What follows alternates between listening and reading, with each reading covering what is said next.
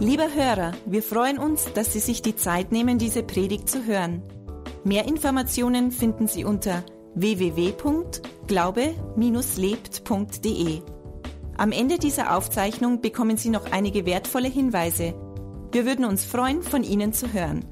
Wir wünschen Ihnen viel Freude und wertvolle Erkenntnisse beim Hören.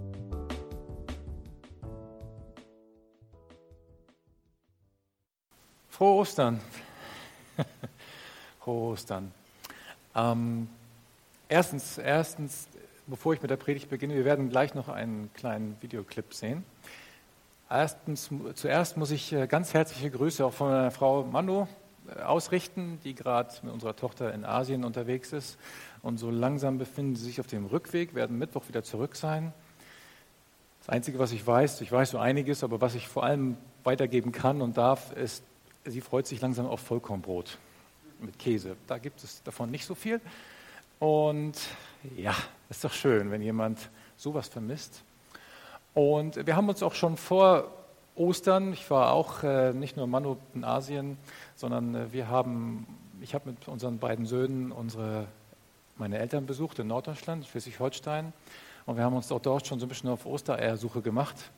Was meine ich damit? Nein, wir haben nicht Schokoladeneier gesucht oder so, sondern Ostereier gesucht. Damit meine ich eigentlich, dass wir auf der Suche waren nach Heilung, nach Heilungszeugnissen und Erlebnissen, ähm, die wir auch in der Gesamt-CFK einige gefunden haben und wir haben ein bisschen was aufgezeichnet. Bevor wir aber gleich den Clip anschauen, möchte ich noch eine Sache erzählen, die uns im Urlaub jetzt, äh, den Tagen, wo meine Eltern passiert ist.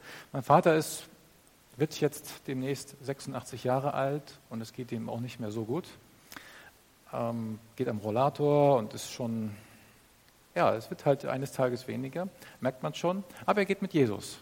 Ja, die Entscheidung hat er mal getroffen, war nie ein großer Kirchengänger, auch nach der Entscheidung nicht. Aber ein paar Tage vor unserer Ankunft hatte er einen schweren Sturz. Und das ist für jemanden in dem Alter eine auch sehr, sehr, sehr schwere Sache. Und musste ins Krankenhaus und hat überall blaue Flecken gehabt und äh, hat stärkste Schmerzmittel bekommen, nämlich Valium. Und wir waren dann da und nach dem Frühstück fiel mir ein, komm, beten, Fragen zu beten. Ich habe gesagt, möchtest du, dass wir für dich beten? Und dann sind wir Jungs aufgestanden quasi und haben uns hinter ihn gestellt. Und er hat gesagt, ich möchte, dass ihr für mich betet, könnt ihr gerne machen. Haben ihm die Hände aufgelegt und es war wirklich kurz. Kurzes Gebet für Heilung. So, passt, reicht, sagt er. Okay. In Norddeutschland ist man immer ein bisschen kürzer angebunden. Da hat man auch nicht so viel Zeit, denn man isst ja auch zeitig. Und ähm, abends saß er auf der Bettkante, und das habe ich noch nie gesehen, und sagte, ich bin geheilt, ich brauche das nicht mehr, und legte das Valium weg. Ich bin geheilt. Für jemanden, der keine wenig Lehre da über Heilung hat, für jemanden, der eigentlich so gut wie gar nicht in die Kirche geht, außer zu Weihnachten vielleicht, möglicherweise zu Ostern, und, und sagt, ich bin geheilt, für mich ist gebetet worden, und hat das einfach akzeptiert. Und am nächsten Tag sagt er, ich brauche das Valium nicht mehr. Brauche brauch die starken Schmerzmittel nicht mehr. Preis dem Herrn. Amen. Ein Osterei. Lecker, ha? die schmecken gut, die sind richtig gut. So, davon haben wir noch ein paar mehr und ähm, die können wir uns jetzt anschauen. Eine Tochter und sie ist mit einem Tumor auf die Welt gekommen. Dann haben wir gesagt, wir gehen zum Heilungsgottesdienst. Bei einer Nachuntersuchung wurde festgestellt, dass der Tumor, der wo auf der Nebenniere war, eingetrocknet ist, ohne Medikamente, ohne Chemo, ohne Operation. Durch Handauflegen und durch Gebet. Und wir haben ich bin der Christian und ich wurde heute beim Heilungsgottesdienst geheilt von Hüftschmerzen. Hey, ich bin der Alois. Ich bin am Sonntag äh, geheilt worden, weil ich einen Mondleiden gehabt und das ist jetzt weg. Jesus hat mich von meinem Bluthochdruck geheilt. Ich bin die Renate. Ich bin am Sonntag beim Heilungsgottesdienst gewesen. Meine Schultern hat ziemlich wehgetan und ich bin geheilt worden. Ich spüre fast nichts mehr. Hallo, ich bin die Lilly. 2007 war ich im Heilungsgottesdienst. Pastor Robert hat für mich gebeten und ich bin seitdem geheilt von Krebs. Amen. Geheilt, geheilt, geheilt, geheilt, geheilt. Ich bin geheilt von, ich bin geheilt von und geheilt von Krebs. Ist das nicht wunderbar? lauter, lauter Geschenke. Nicht Ostereier, aber lauter wunderbare Geschenke, die mit dem Osterfest zusammenhängen. Wunderbar. Also, Ich hoffe, dass ähm, dein Leben einfach auch mit Kraft erfüllt ist oder erfüllt wird zu Ostern. Ja? Und ich hoffe einfach, dass jeder von, von sich aus sagen kann, seine Kraft ist meine Kraft. Und seine Auferstehung ist auch meine Auferstehung. Oder seine Krankheit war meine Krankheit. Ja? Und ähm, eigentlich weiß es kaum ein Mensch mehr. Ich habe, äh, jeder von uns kennt Leute, viele Leute, auch im Urlaub haben wir jemand angesprochen, Menschen angesprochen, die einfach nicht die Bedeutung von Ostern kennen. Habe ich auch nicht.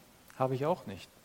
Und ähm, man sieht Menschen, die ganz normal Ostern feiern, die stehen morgens auf, steigen in ihren Jogginganzug und laufen zum Bäcker in ihrem Flanell-Jogginganzug. Und übrigens, Flanell-Jogginganzüge sind out, die trägt man nicht mehr. Und ähm, ja, und alles ist ganz normal und sie wissen gar nichts über Ostern. Wusste ich auch nicht. Null. Gar nichts. Und eigentlich liegt da ein Schatz auf der Straße, wo drauf steht zum Mitnehmen. Wenn du es transportieren kannst, nimm es mit und wir greifen es nicht. wir greifen nicht zu. Ist eigentlich traurig, nicht wahr? Aber ging vielleicht jedem von uns mal so. Ja, Ostern ist mehr als Milka und Ferrero, obwohl, ganz ehrlich, ich habe heute noch kein einziges Schokoladenei gegessen und es ist mir irgendwann auf der, auf der Couch aufgefallen. Das fand ich auch nicht so schön.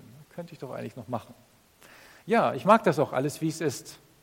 Aber Jesus hat am Kreuz einen Preis bezahlt, da wo für Menschen und Familien einfach nur noch Tod und keine Hoffnung mehr war.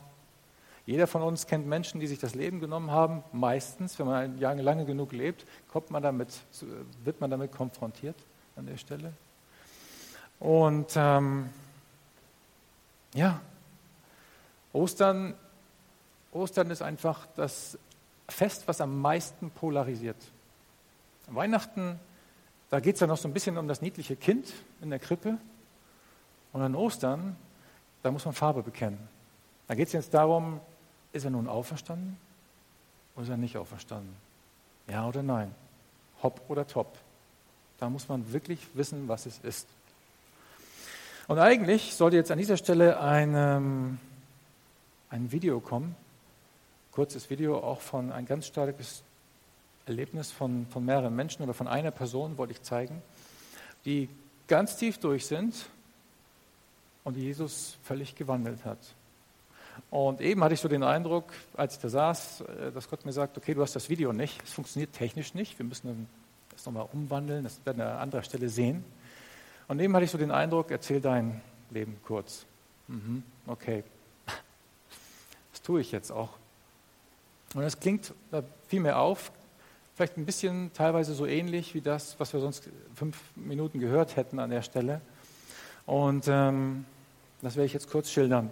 Also was, wo komme ich her? Ich komme aus Norddeutschland. Ich bin aufgewachsen als Bauersohn. Mein Vater war leidenschaftlicher Landwirt. Ja, er hat auch schon mit 14 mit Tieren gespielt und er war viel Verwalter auf Höfen, auf denen verschiedene, manchmal auch äh, schwer erziehbare und Gefängnisinsassen gearbeitet haben. Und die haben auch an sich schon viel in unser Leben hineingebracht, in unsere Umgebung und Atmosphäre. Ich war, bei uns war auch nicht alles wunderbar zu Hause, gar nicht. Ich habe im Alter von ähm, zwischen neun oder zehn muss das gewesen sein, äh, sexuellen Missbrauch erlebt, konnte ich mir nicht aussuchen, war so. Und ähm, dann später mein Leben, Schule, bin mit Alkohol in Berührung gekommen und all diesen ganzen Dingen, mit denen man sich verstricken kann als Teenager. Und es war immer so, dass ich dachte, ich würde nie aus Finsternis aufwachen, ich würde ewig in Dunkelheit bleiben. Bis zu einem Zeitpunkt, wo, wo jemand für mich gebetet hat und ich habe den, ähm, da war ein Pastor, der sagte, du musst unbedingt zu mir kommen, ich habe den Eindruck, du brauchst Befreiung in deinem Leben. Und da bin ich hingefahren und er hat mir Dinge über mein Leben gesagt, die, die die vollkommen richtig waren. Er hatte ein Wort der Erkenntnis und hat gesagt, und Jesus möchte ich von all diesen Dingen befreien und deine Füße auf einen weiten Raum stellen und alles neu machen. Willst du das auch? Ja, habe ich gesagt. Und da kam Ostern, nicht? Da kam Ostern in mein Leben und ich habe mit ihm gebetet und ich war frei hinterher. Alles ist aufwärts gegangen in meinem Leben. Ich hab, ähm, bin weiter zur Schule gegangen, ich habe ähm, Abschluss gemacht, ich habe einen Job sofort gefunden nach nur einer Bewerbung. Ich bin nach Bayern gegangen. Das war meine zweitbeste Entscheidung, gleich nach, dem, nach für Gott und meiner Frau. Also das ähm, war jetzt ein Loblied, ein Lob auf Bayern. Ja. Und von all den Dingen, die ich damals ähm, 1996, als ich ungefähr 21 Jahre alt war, als ich mein Leben Jesus hingegeben habe, von diesem alten Menschen, der diese ganzen alten schrecklichen Sachen erlebt hat, ist nichts mehr vorhanden. Also falls du danach suchst, ich weiß selber nicht, wo es ist, aber das ist vorbei und aus. Das Alte ist vergangen und es ist völlig neu geworden. Ostern war da in meinem Leben. Amen. Jetzt bin ich verheiratet, habe drei wunderbare Kinder und eine wunderbare Frau. Ja, Jesus hat alles neu gemacht. Jesus sorgt für uns. Ostern ist jeden Tag für uns, nicht nur einmal im Jahr. Und ähm, die Bibel sagt in 1. Korinther 15, Vers 19, 1. Korinther 15, Vers 19, das können wir etwas länger lesen. 1. Korinther 15, Vers 19. Ich lese aber schon von, ich lese am besten mal von 13 an. Wenn es keine Auferstehung der Toten gibt, dann kann ja auch Christus nicht auferstanden sein. Wäre aber Christus nicht auferstanden, so hätte unsere ganze Predigt keinen Sinn. Und euer Glaube hätte keine Grundlage. Mit Recht könnte man uns dann vorwerfen, wir seien Lügner und keine Zeugen Gottes. Denn wir behaupten doch, Gott hat Christus auferweckt. Das kann ja gar nicht stimmen, wenn die Toten nicht auferstehen. Wie schon gesagt, wenn die Toten nicht auferweckt werden, dann ist auch Christus nicht auferstanden. Wenn aber Christus nicht von den Toten auferweckt wurde, ist euer Glaube nichts als Selbstbetrug und ihr seid auch von eurer Schuld nicht frei. Wenn der Glaube an Christus uns nur für dieses Leben Hoffnung gibt, sind wir die bedauernswertesten unter allen Menschen. Also die Bibel sagt, wenn wir, wenn wir nur dieses Leben haben und denken, es gibt dieses Leben und gehen jeden Tag vielleicht spazieren um einen sonnigen See, heute ging mir das so, habe ich dran gedacht, und es gäbe nichts weiter als dieses Leben und sonst gar nichts. Nicht? Also Leben, Sterben, Sarg, Deckel drauf, Ende dann gehören wir, sagt die Bibel, zu den bedauernswertesten und elendsten Menschen. Gar nichts. Es macht alles gar keinen Sinn. Hopp oder top. Das ist Ostern. Die einzige Wahl. Ja. Das ist Ostern. Gott ist auferstanden. So, und was äh, bedeutet das jetzt für uns, für uns jeden Einzelnen an der Stelle? Ähm, wovon sind wir eigentlich, Jesus, wenn wir sagen, Jesus hat uns befreit, dann heißt das, wovon hat er uns eigentlich befreit? Nun, wie ich damals die Entscheidung getroffen habe für Jesus, war das für mich so etwas wie ein Neustart. Ostern bedeutet auch immer ein kompletter Neustart. Nochmal alles von vorne. Nochmal alles neu. Wenn wir einen Neustart machen, äh, Neustart, wir kennen den Begriff vom Computer her, dann hoffen wir auch, dass alles, alles die ganzen Fehler, die er macht und die Taste drücken, dass dann alles weggewischt ist, Start neu und häufig geht es dann hinterher auch, funktioniert dann meistens. Aber in diesem Fall meint die Bibel, sind wir befreit worden. Ja, was heißt denn eigentlich frei? Freiheit, äh, Freiheit von Krankheit, und wir wissen oft, oft wissen viele Christen nicht, wovon sind wir befreit worden. Also, wir können es nur annehmen oder nicht annehmen. In Johannes 14, Vers 19 sagt Jesus, schon bald werde ich nicht mehr auf dieser Welt sein und niemand wird mich mehr sehen. Und weil ich lebe, und da hört er jetzt nicht auf, werdet auch ihr leben. Er hat uns befreit von Tod. Er sagt, ihr werdet leben. Naja, wir leben jetzt hier unsere 80 Jahre vielleicht oder 70 oder wenn es hochkommt oder ein bisschen mehr oder 100 oder 103. Aber da hört er nicht auf. Ihr werdet leben, weil die Bibel definiert Leben immer mit, einfach mit ewig leben.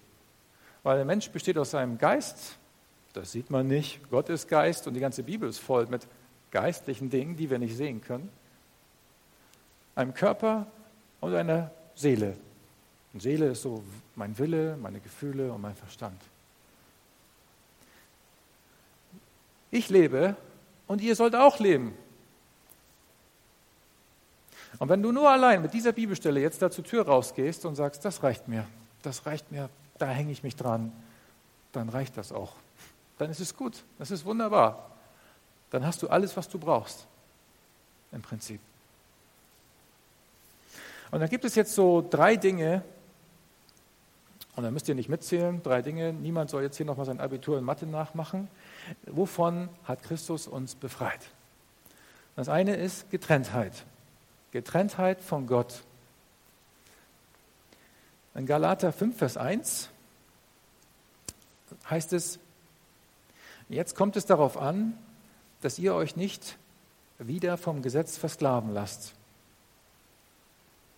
In anderen Worten, wenn du frei geworden bist, ist es nicht mehr Christus, der jetzt von, wenn du Jesus dein Leben gegeben hast, bist es nicht mehr du, der vor diesem Wagen gespannt ist. Die Bibel spricht von so einem Ochsenjoch, so eine, so eine Last, die du ziehen musst. Die Last deines Lebens, die Last deiner Ehe, die Last deines Jobs, die Last deiner, deiner Beziehung und Konflikte. Überall denkt man manchmal oft, ich bin allein. Ich muss das alles allein stemmen. Das stimmt aber nicht, weil wir dürfen mit allen unseren Anliegen sofort alle unsere Anliegen Und wenn sie noch so klein sind, zu Jesus gehen. Zum Beispiel, wo ist mein Geldbeutel? Ich suche irgendetwas. Er wartet nur darauf, dass wir mit ihm reden. Reden. Beten heißt nichts anderes als mit Gott reden. Amen. Also, Jesus ist das Zugpferd unseres Jochs im Prinzip. Und ähm, Apostelgeschichte 10, Vers 38 Jesus, der, Jesus aus Nazareth, der von Gott versprochene Retter, ist von Ort zu Ort gezogen. Er hat überall Gutes getan und alle geheilt, die der Teufel in seiner Gewalt hatte. Nun, Jesus hat uns befreit von Getrenntheit. Er ist von Ort zu Ort gezogen, hat alle geheilt und alle befreit, die vom Teufel gefangen waren. Gefangen Gefangen von Alkohol, gefangen von Drogen, gefangen von Depressionen, gefangen von... Der Teufel ist ein Lügner und er ist der Feind Gottes. Und er ist nur hier und er ist da, um alles das zu hassen, was Gott geschaffen hat. Wir haben einen natürlichen Feind. Sagt er etwas? Lügt er? Hat er den Mund zugemacht? Hat er gelogen? Das müssen wir wissen. Er lügt uns an. Und Jesus ist gekommen, uns Leben zu bringen. Jesus ging umher und heilte jeden von, und befreite jeden, der vom Teufel überwältigt war. Amen.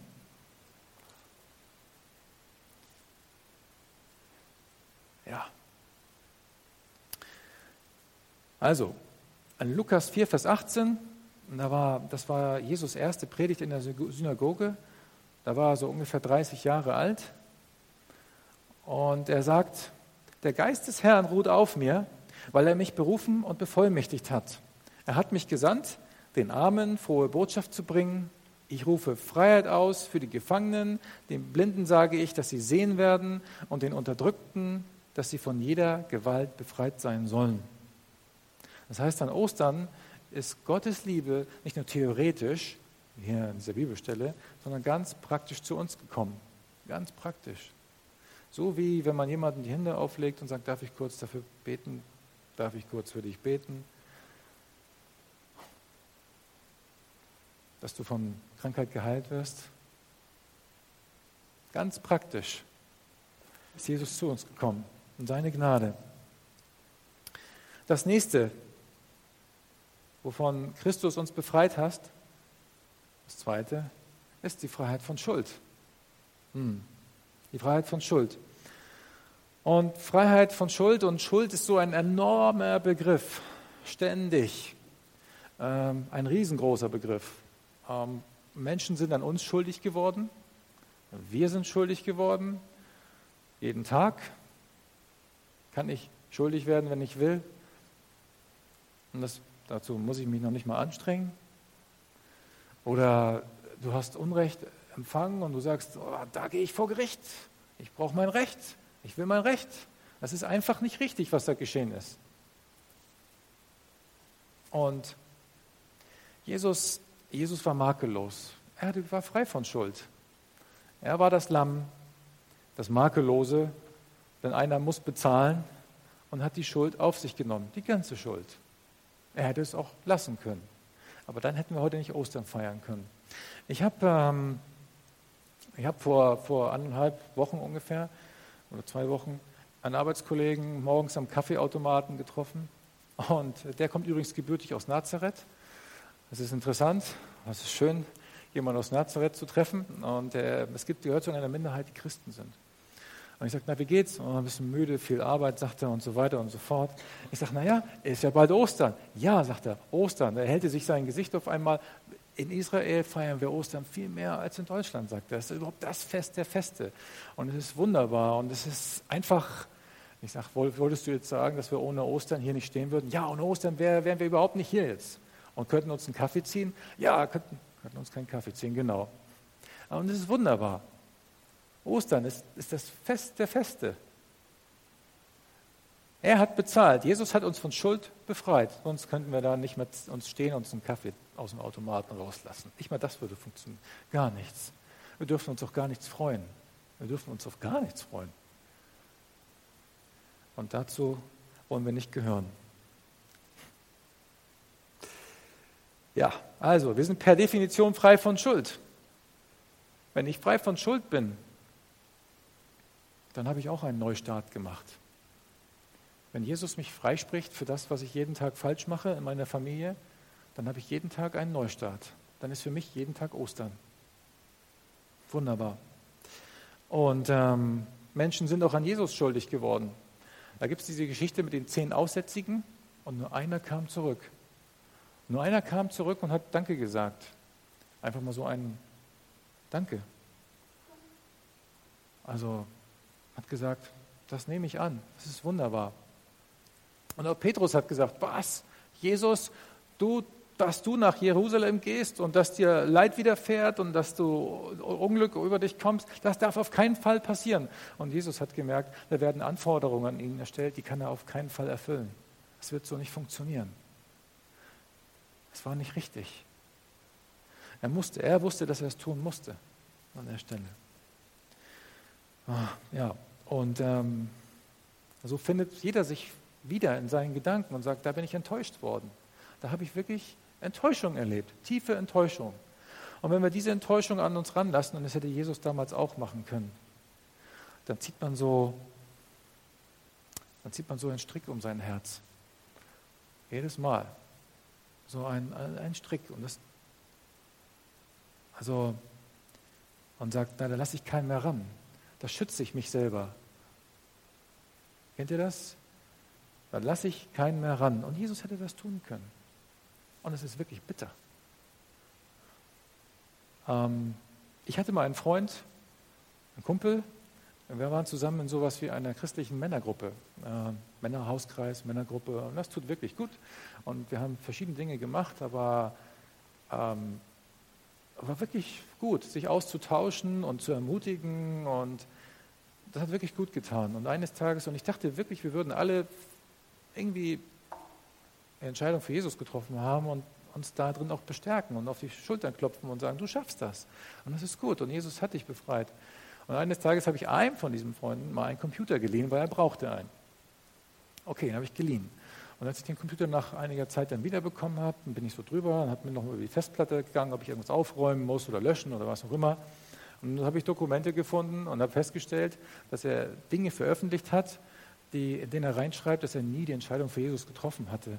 Dass eine gewisse Symbolik für, für Werkzeuge ähm, ihm mehr Kraft gibt als das Christentum. Bäm, das hat mit meinem Herzen was getan. Das hat was mit mir getan. Der war nie bei mir, der war nie bei Jesus. Und hat gesagt, die Entscheidung habe ich nicht getroffen. Wir haben zusammen gebetet. Wie ernst war ihm denn das? Gar nicht. Da habe ich gedacht, oh, da ziehe ich einen Strick um mein Herz. Das mache ich nicht nochmal. Muss ich ihm vergeben? Ja. Habe ich ihm vergeben? Ja. Es ist besser so? Ja.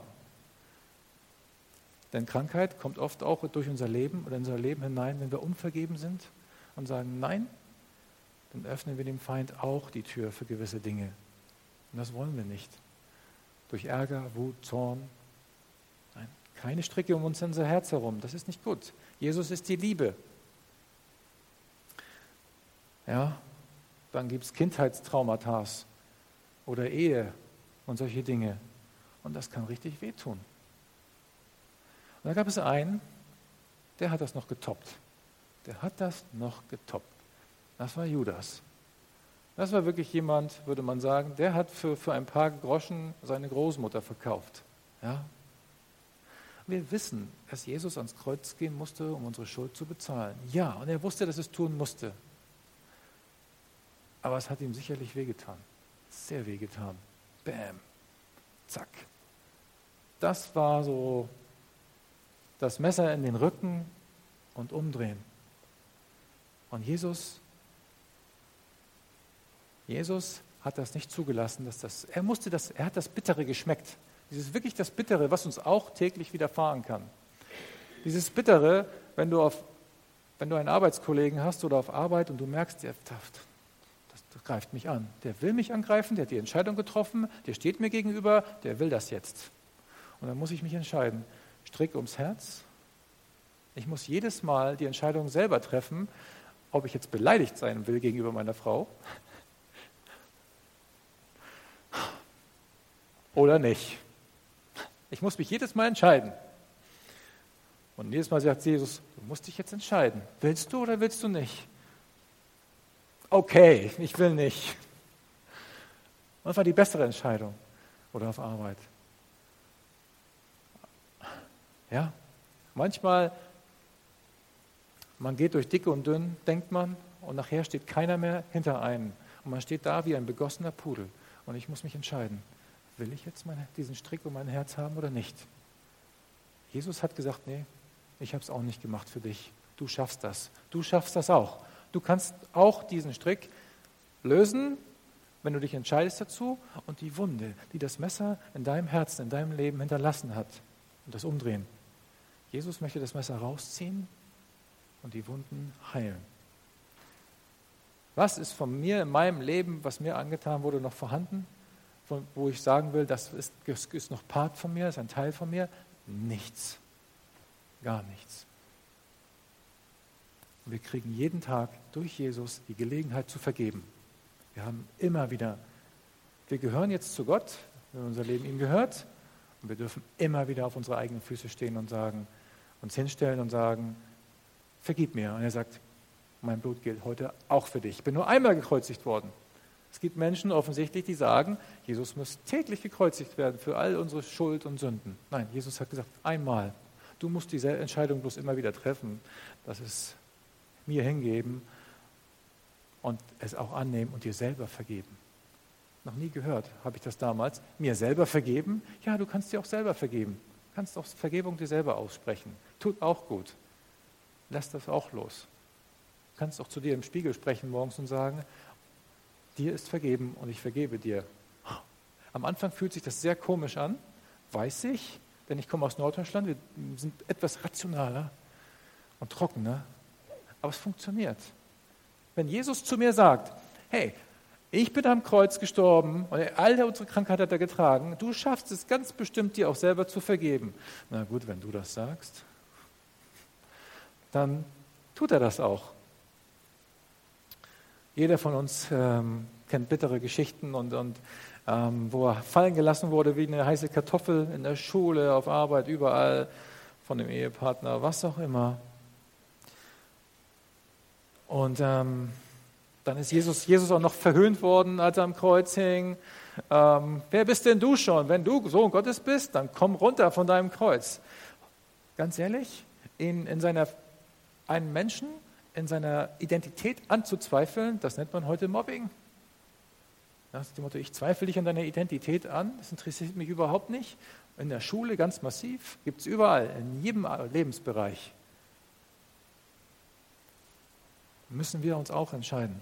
Und du kriegst jeden Tag diese Trainingseinheiten, wo du dich entscheiden musst, schmecke ich das Bittere, trinke ich das jetzt oder trinke ich es nicht? Weg mit den Stricken, das brauchen wir alles nicht. Es gibt Kriegsopfer. Viele Menschen haben wirklich, also die werden, die werden alt und du weißt nicht, woher das kommt, woher sie diese Belastung haben und diese, ähm, diese Angst einfach nicht vergeben zu können oder was, was Soldaten ihnen angetan haben. Aber all diese Dinge kann man, dazu möchte ich jeden von uns ermutigen, ablegen und sagen, ich entscheide mich dazu, meinem Vater zu vergeben und ich will nicht. Ich, die Gedanken, die dann kommen, interessieren mich auch überhaupt nicht, weil ich entscheide mich jetzt dazu. Du kannst das, wie, kannst die Mülltonne auftun und das da reinknallen. Ich habe im Urlaub am Strand gestanden und äh, habe einen Stein in die Hand genommen. Und das macht man, Norddeutsche schmeißen auch mal Steine ins Wasser, gerne. Aber ich habe in diesem Fall habe ich einen Stein in die Hand genommen. Und da waren Dinge in meinem Leben, wo ich dachte, da halte ich dran fest. Oder habe ich Ängste, bestimmte Ängste oder sowas. Und habe darüber nachgedacht. Und vorher hat Gott schon zu mir geredet und mir das so klar gemacht, dass er das eigentlich haben möchte, dass ich mich davon lösen soll. Und dann habe ich gedacht, ich löse mich jetzt davon und ich will diese Ängste nicht mehr haben. Und dann habe ich diesen Stein ins Wasser geschmissen. Weit weg, soweit ich konnte. Und ich habe gedacht, den holt keiner mehr raus, den findet keiner mehr. Ist weg. Der ist da. Der wird in 30 Jahren auch noch liegen da. Unter Wasser, bedeckt. Jesus hat durch sein Blut alles bedeckt. In die Tonne damit. Weg, ins tiefste Meer. Die Freiheit von Schuld. Klar, da würden wir sagen, ja, mir ist vergeben worden. Das sagt sich immer so leicht dahin. Aber am Ende des Tages fällt es einem doch irgendwie schwer zu glauben. Also unser Denken ist noch so in einem alten Muster drin, so wie ein programmierter Computer. Und die Bibel sagt, erneuert euer Denken, erneuert euer Denken. Und dann müssen wir täglich das Wort dafür lesen. Und je mehr ich das tue und das Wort lese, desto mehr ist es mir auch präsent und arbeitet in mir. Dafür sorgt schon der Heilige Geist. Du glaubst es nicht, kein Problem. Versuch es einfach mal, probier es mal aus, lies einfach mal ein paar Zeilen und nimm sie in dein, in dein Herz auf, mach, geh irgendwelchen anderen Dingen wieder nach, lies wieder ein bisschen im Wort. Gott sorgt schon dafür, dass sein Wort in deinem Leben präsent ist. Okay, du kennst die Bibel nicht ausständig, auswendig, du weißt nicht, wo gewisse Dinge stehen, macht nichts. Jesus weiß es. Und er wird dich daran erinnern. Und zur Not gibt es auch noch so Google und wo man schnell mal eine Bibelstelle nachgucken kann, muss man gucken, auf welcher Übersetzung man landet oder wo man landet. Aber oft, wenn man nicht weiß, wo man rauskommt, dann kann man Begriffe suchen. Gott erinnert einen und sorgt dafür, dass unser, sein Wort in unserem Leben lebendig ist. Amen. Wovon hat Gott uns noch befreit? Er hat uns befreit von Passivität. Als Jesus Passivität. Was ist das eigentlich? Erkläre ich gleich. Als Jesus gekreuzigt wurde, ähm, gab es einen Menschen, der, als er das Kreuz da hochschleppte, gab es einen Menschen, der, der stand dort und wohnte dem Ganzen bei. Und er wurde unfreiwilligerweise ein Teilnehmer äh, dieser Kreuzigung. Und für ihn war es eigentlich der größte Tag in seinem Leben, weil das war Simon von Kyrene und das war der Mann, wenn er der Name nicht sagt, das war der Mann, der nämlich von den Soldaten rangerufen wurde und hat gesagt, du kriegst, als Jesus das Kreuz nicht mehr tragen konnte und das Kreuz allein zusammengebrochen ist, du hilfst ihm, das Kreuz raufzutragen.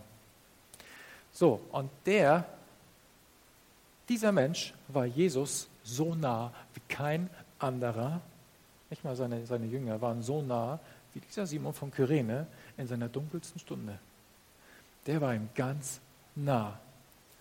Und als das alles vorbei war, hat der Simon hat, ist davon hat, ist so davon beeinflusst worden, ist so beeinflusst worden, hat, äh, hat ihn so sein Herz getroffen, dass er gesagt hat, jetzt als allererstes bete ich für meine Familie.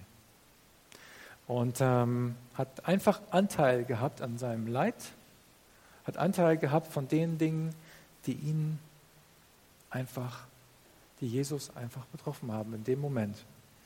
Und er ist von einem passiven Menschen, von einem Zuschauer zu einem aktiven Menschen gekommen, als er gesagt hat, und jetzt bete ich.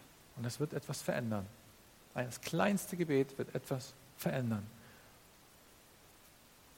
Glaubst du, dass wenn du für Schutz betest auf der Autobahn und, oder 1000 Kilometer fahren musst oder 9000 Kilometer fliegen, dass wenn du um ein kleines Gebiet schütze mich, dass das auch passiert? Das ist Aktivität. Das ist ein kleines Gebet, biff, ein ganz kleines Gebet. Es wird passieren. Ja. Wie gesagt, wir sagen oft, ja, ich bin von, von Angst, Ungewissheit und Tod befreit worden und überall machen wir so einen Haken ran, check, check, check, check, check. Aber hängen wir uns auch in diesem selben Maß an Jesus ran und sagen, was bewegt dich eigentlich? Was möchtest du eigentlich, was ich jetzt gerade tue? Was möchtest du von mir? Und kein Mensch ist wirklich so mit Chillen zufrieden sein ganzes Leben lang. Das kann man mal eine Weile machen. Das ist gut, um zur Ruhe zu kommen. Und manchmal braucht man vielleicht auch viel Wärme und Hitze, manche mehr oder weniger, einfach um da zu liegen oder äh, ich zeige in die Wärme, dass du runterkommst von deinen eigenen Gedanken, was muss ich alles tun, hin zu einer Ruhe, wo Gott dann anfangen kann, an deinem Herzen zu arbeiten und zu dir zu sprechen. Aber im Prinzip will jeder gebraucht werden, dass wir fragen können, ah, Jesus, was möchtest du eigentlich? Ist da irgendetwas, wofür ich beten soll? Ist da irgendeine Person, wenn du Blaulicht irgendwo siehst oder du fährst vorbei und weißt, ich habe keine Ahnung und das ist, passiert mir oft, wenn ich Blaulicht sehe oder ein Krankenwagen mir entgegenkommt und ich bin auf der Autobahn und denke so, vielleicht gibt es jetzt keinen Menschen, da ist ein Unfallopfer und es gibt keinen einzigen, der für den jetzt betet, aber du bist da. Du bist nicht umsonst vielleicht an dem Unfallort oder du bist irgendwie an dem Krankenwagen nicht umsonst vorbeigefahren. Und dann betest du kurz. Und du weißt genau, das hast du im Willen Gottes getan. Ja, das ist gut. Wir werden gebraucht. Du hast vielleicht ein Menschenleben gerettet. Eines Tages im Himmel werden wir es wissen. Wie viele? Keiner will ungenutzt bleiben. Und die Sterne zum Beispiel, die Schöpfung staunt und preist, singen wir, oder die, die Schöpfung preist, wenn wir es nicht tun. Wofür sind denn die ganzen Sterne, die nachts am Himmel leuchten?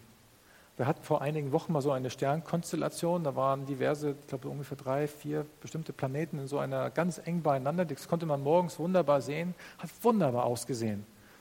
So wunderbar, dass wirklich Arbeitskollegen auf Arbeit kamen und sagten, habt ihr das heute Morgen gesehen, wie die Sterne geleuchtet haben? Ja, habe ich gesehen. Mal ganz ehrlich, die leuchten doch nicht nur für sich. Wenn du an die Schöpfung glaubst, dann leuchten die für uns. Die leuchten für uns.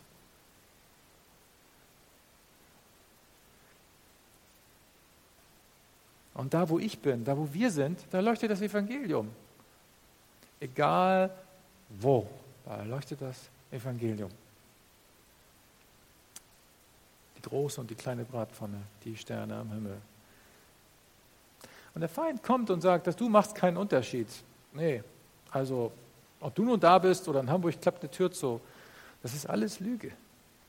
Und davon hat Jesus uns auch befreit, von dieser Passivität, dass wir nicht gebraucht werden. Nein, Davon hat Jesus uns komplett befreit. Mach dir keine Sorgen. Wenn du fragst, Jesus fragst, oh, es tut mir leid, aber wo erkenne ich denn deinen Willen? Entspannen. Gott weiß genau, jeden Tag kommen Übungen für jeden von uns und Gelegenheiten, unseren Glauben einzusetzen und unseren Mund zu gebrauchen für irgendetwas. Er wird uns schon führen. Also, wir sind Freiheit. Wir sind frei geworden.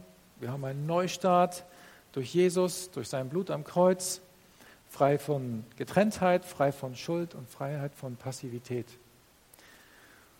Völlig unabhängig von deinem körperlichen Alter. Völlig unabhängig. Und wenn, ähm, aber da gibt es einfach noch mehr zu entdecken. Und ähm,